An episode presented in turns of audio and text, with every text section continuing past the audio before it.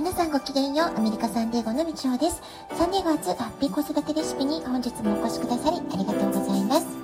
みんな違ってみんないい。ママが笑顔なら子供も笑顔。子育てで悩んでることの解決のヒントが聞けてほっとする。子育てがちょっと楽しく思えてきた。聞いてくださってるあなたが少しでもそんな気持ちになってくれたら嬉しいなと思いながら毎日配信をしております。さあ、また月曜日、えー、新しい週間のスタートです。えー、月曜日はね、毎週私は午前中、あのファイナンスビジネスの、えトレーニングセミナーの、えー、それでね、スタートする月曜日の朝ということなんですけれども、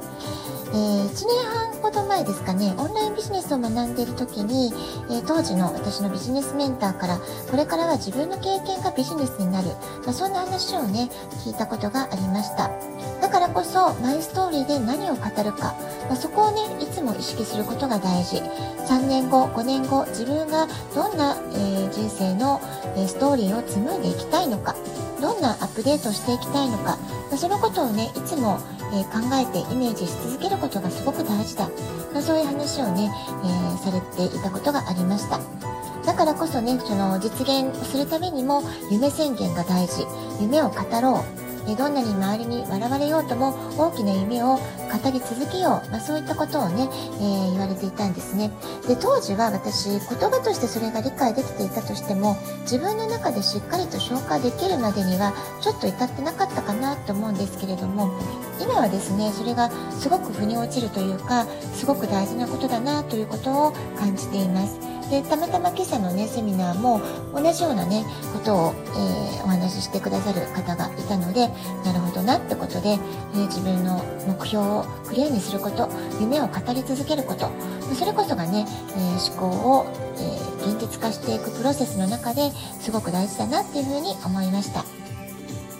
え人生はどんな経験をするか、それこそが学びです。仕事を頑張ることだったり、子育てを頑張ることだったり、趣味の世界に没頭すること、探求すること、まあ何でもね、いいと思うんですけれども、誰もが個性や才能を花開かせる環境とか、瞬間とかね、まあその、その人それぞれの運気みたいなものもありますから、まあそういうね、タイミングは皆さん違うと思うんですけれども、まそういうことがね、必ず誰にもあるわけなんですよね。ですから最初は腑に落ちなくても理解が難しくても自分より先に自分が叶えたい、えー、夢や目標を、えー、道を切り開いてきた人の言葉っていうのはまず素直に聞いてみる受け入れて即真似してみる、まあ、このことはねとても大事なんじゃないかなってことを改めて考えました。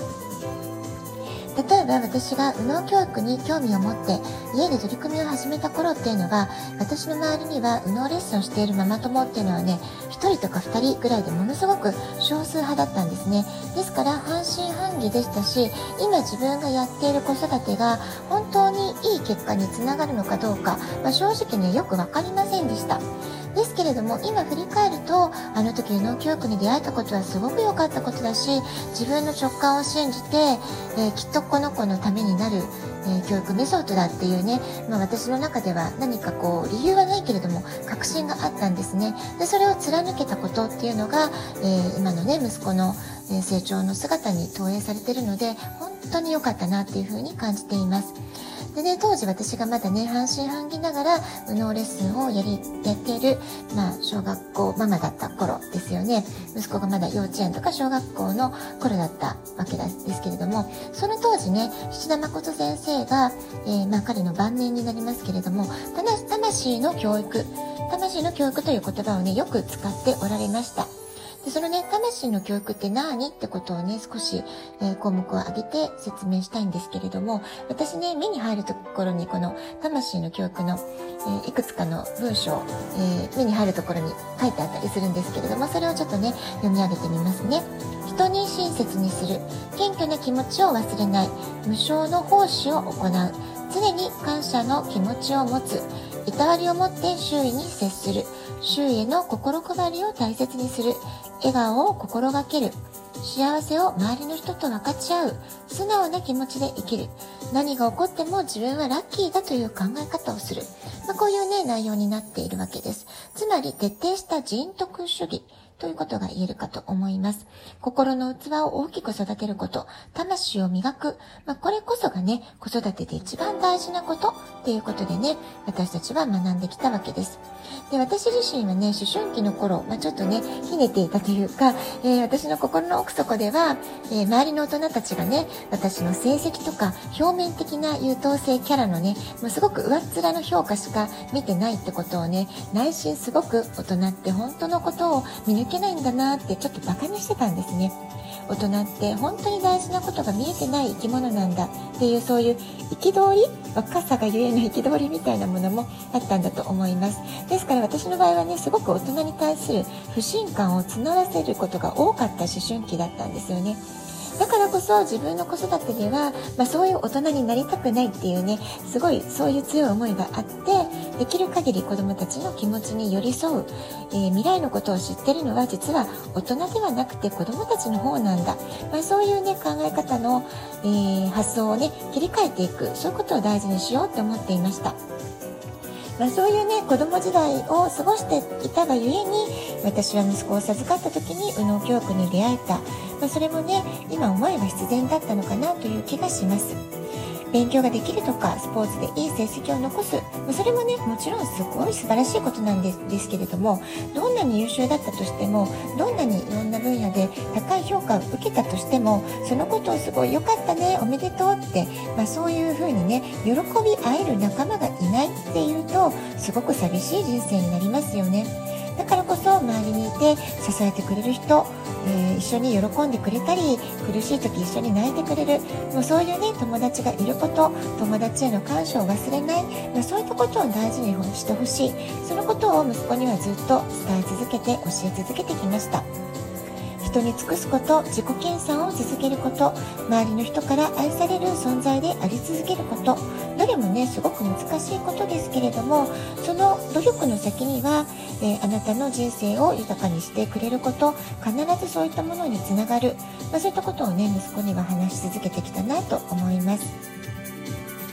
で今回ね魂の教育について改めて考えるきっかけになったのはですねえ今週中田敦彦さんの YouTube 大学でも公開されてますけれどもリーダーの条件っていう授業をやったんですね。でこの授業はボディショップジャパンスターバックスジャパンの CEO を務めたことがある岩田松夫さんというね、まあ、社長業をやってらした方の、えー、ついていきたいと思われるリーダーになる51の考え方まこの方がね書かれた本の解説動画ってことになっているわけなんです今の時代に必要なリーダーシップっていうものをとても分かりやすく教えてくれる動画になってるんじゃないかなってことを思いました子育てであったり仕事であったりコミュニティの活動だったり結局のところ私たちのさまざまな人生経験というのは、えー、自分自身の自己成長のため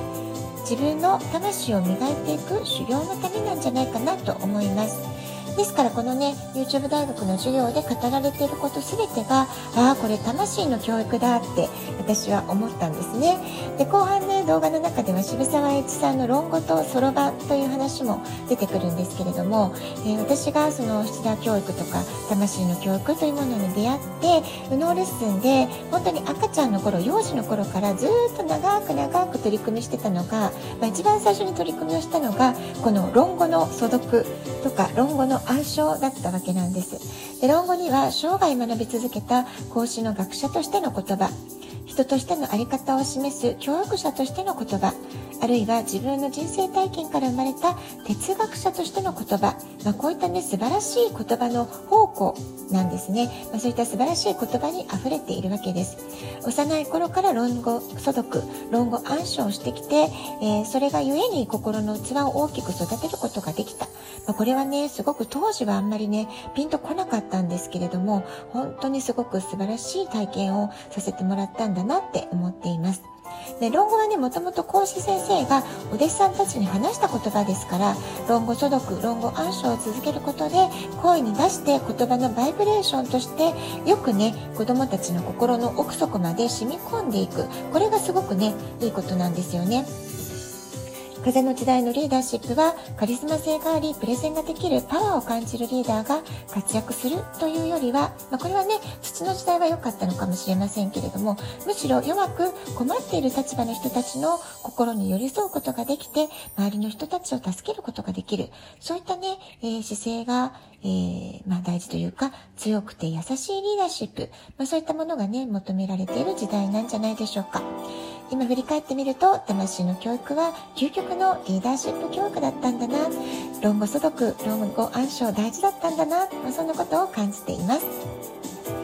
ラジオトークアプリインストールしておくとスマホから簡単に聞くことができます。あなたからのお便りお待ちしております。では今日はこの辺で今日も素敵なお時間をお過ごしください。ごきげんよう、みちおでした。さようなら。